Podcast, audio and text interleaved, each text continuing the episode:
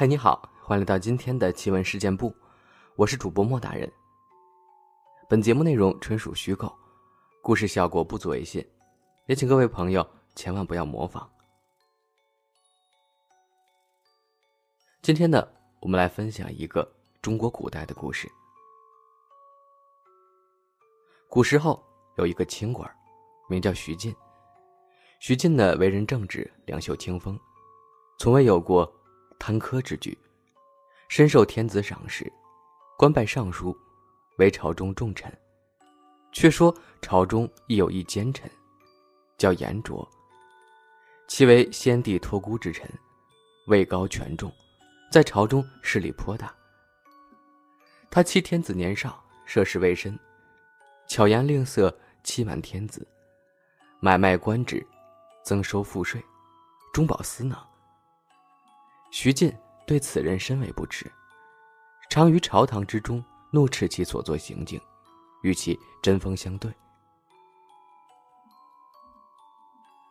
然天子念其为托孤重臣，并未严惩，只是言语告诫，却令其越发嚣张，不可一世，丝毫不知悔改。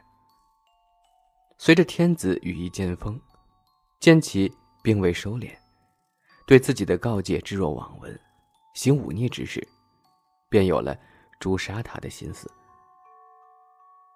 朝中大臣善揣测生意，知言卓大势已去，运势已尽，纷纷倒戈，写奏者痛陈其罪状。徐进本以为这次言卓必死无疑，哪知他竟能绝境逢生，销毁证据，巧言辩解，处处还占得先机。必死之举，竟被他给盘活了。此后更是鸿运当头，犹如天助。天子就如同鬼迷心窍一般，对他信任有加，还让他升官加爵，位极人臣。他一时如日中天，权倾朝野，要风得风，要雨得雨了。严卓权势滔天，压过徐进，自然是要除去。这眼中钉，肉中刺，便向天子进谗言，诬陷徐进。徐进被贬至边陲之地，任以闲职。离京之时，严卓站于城楼上，目送徐进离去。贾惺惺与之告别，脸上神情却甚是得意。徐进看到严卓身旁站着一人，那人身着玄衣，手持一柄八卦扇。似乎是一位术士。到任之后，徐进心中凄然，恨不能扫除奸佞，造福黎民。可是又能怎样呢？他每日里去河边钓鱼，以解愁绪。这日又来到河边，见河边已有一人在垂钓。那人一袭白衣，风姿秀逸。他见到徐进，打量了许久，显得颇为惊讶，上前作揖说道：“在下略懂观相之术，见这位大人面相非凡，为青云之相，有左右天下之能，当在朝堂之中为国效力，为民谋福，怎得沦落此地，以钓鱼消磨光阴呢？”徐进听他之言，得知亦非凡夫俗子。便将朝中奸臣当道、败坏朝纲、陷害自己之事讲与他听。那人听罢说道：“我曾夜观天象，见国运昌隆，本该是太平盛世。但现实却不然，苛捐杂税颇多，百姓深受其苦，与我看到的天象并不符。又见那紫薇地星暗淡，周遭辅星无光，唯有七杀星大亮。”要过了地形，此为臣子犯上之相，必有奸臣祸乱朝纲，想必便是你口中所处之人吧。然国运昌隆乃是天象，为天意，天道使然。那奸臣竟可逆天而行，罔顾天意，致使国运变更，盛世未至，此绝非人力可为，其中啊，必有隐情。徐进见他说的甚是玄妙，如商周姜尚一般的人物，忙举手说道：“先生既懂奇门异术，还望探明那隐情，清除奸佞，以救黎民于水火，况社稷于江清啊！”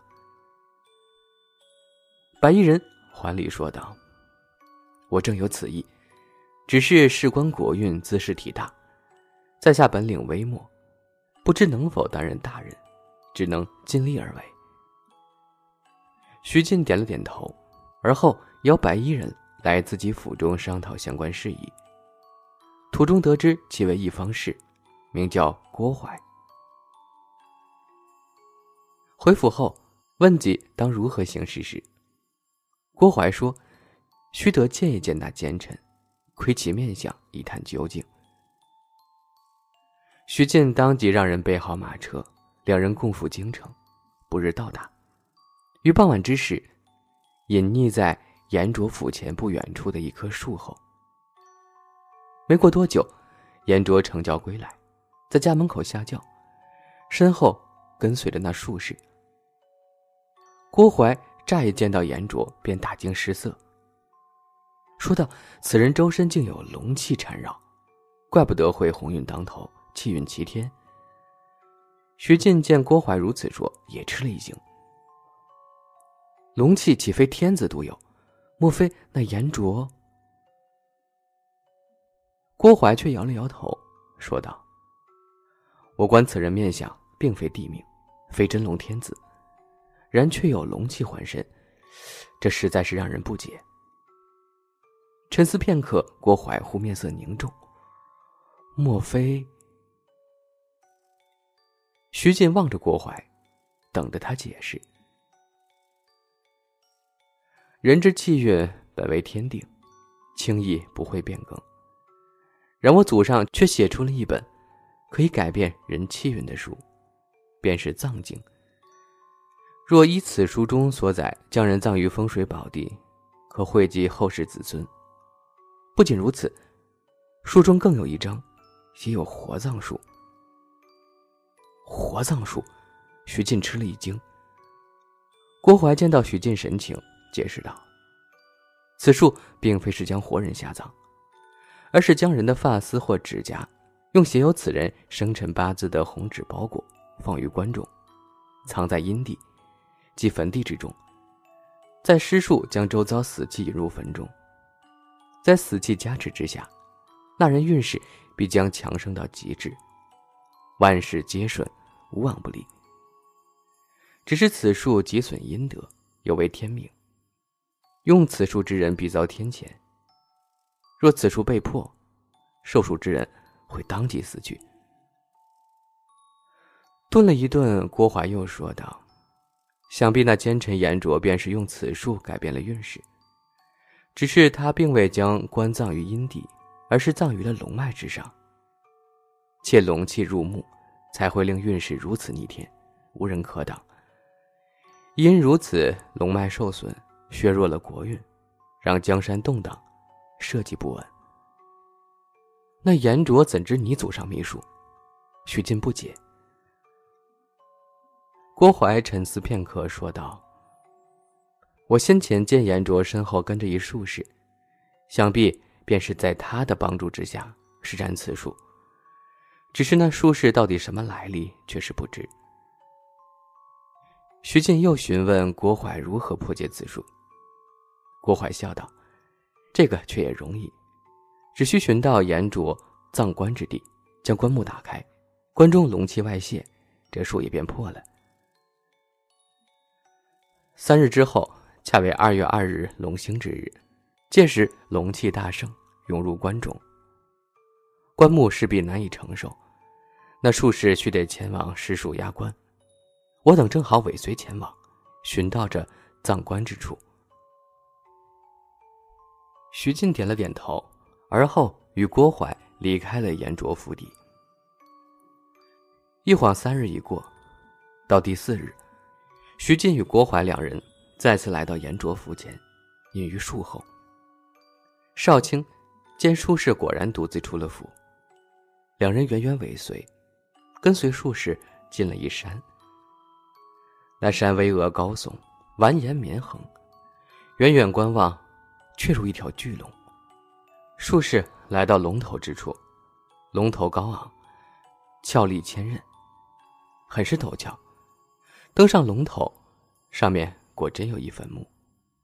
术士左右观望一番，见四下无人，将坟挖开，露出棺木，而后取出四张符咒，分别镇于棺木四角，又拿出一木偶，那木偶盘膝而坐，栩栩如生。术士将木偶放在棺上，而后用土石将棺木掩埋起来，恢复如初。又绕坟查看一番，见无纰漏，方才离去。徐进与郭淮两人藏身于树丛中，见术士离去，走了出来，挖开坟，将术士先前贴于棺上的四张符咒悉数取出。刚欲拿那木偶，忽听得山中深处轰隆作响，脚下山石晃动不已，而那棺木盖子也开始抖动起来。快闪开！时辰已到，龙兴气盛，没有符咒。已镇不住这关中龙气了。两人匆忙躲闪到一旁。这时，只听一声轰然巨响，那棺木炸裂开来，棺盖飞出几丈远。只见棺中升腾出一股氤氲之气，渐化为龙形，而后消散于天地之间。两人正看得目瞪口呆，这时一物件自天上掉落下来。郭淮上前一看。竟是那木偶。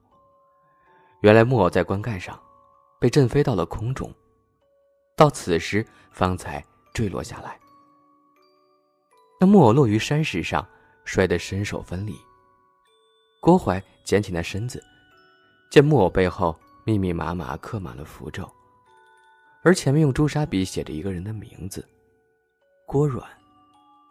我祖上子嗣众多，几脉相承，开枝散叶。至今也不知有多少后人。那术士想必亦是其中之一，与我同祖同宗，故习得藏经，会得艺术。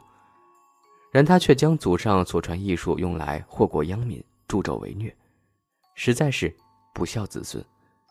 今术法被破，乃是他咎由自取，罪有应得。郭淮言罢，与徐进下山，途中见那术士正倒在地上。伸手相离，早已丧命。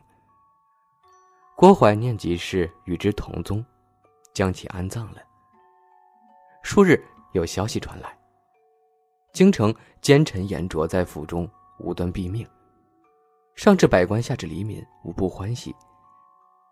徐进离京回到任职之地后，没过几日，天子一道圣旨将其召回，官复原职，而后对其信任有加。徐进重获权势，初心不改，常行为民请命之事，深受百姓爱戴。他亦三番几次邀郭淮入朝，为朝廷效力。然郭淮过惯了那闲云野鹤的日子，不喜朝堂，屡屡拒绝。徐进也只得作罢了。好了，今天的故事讲完了。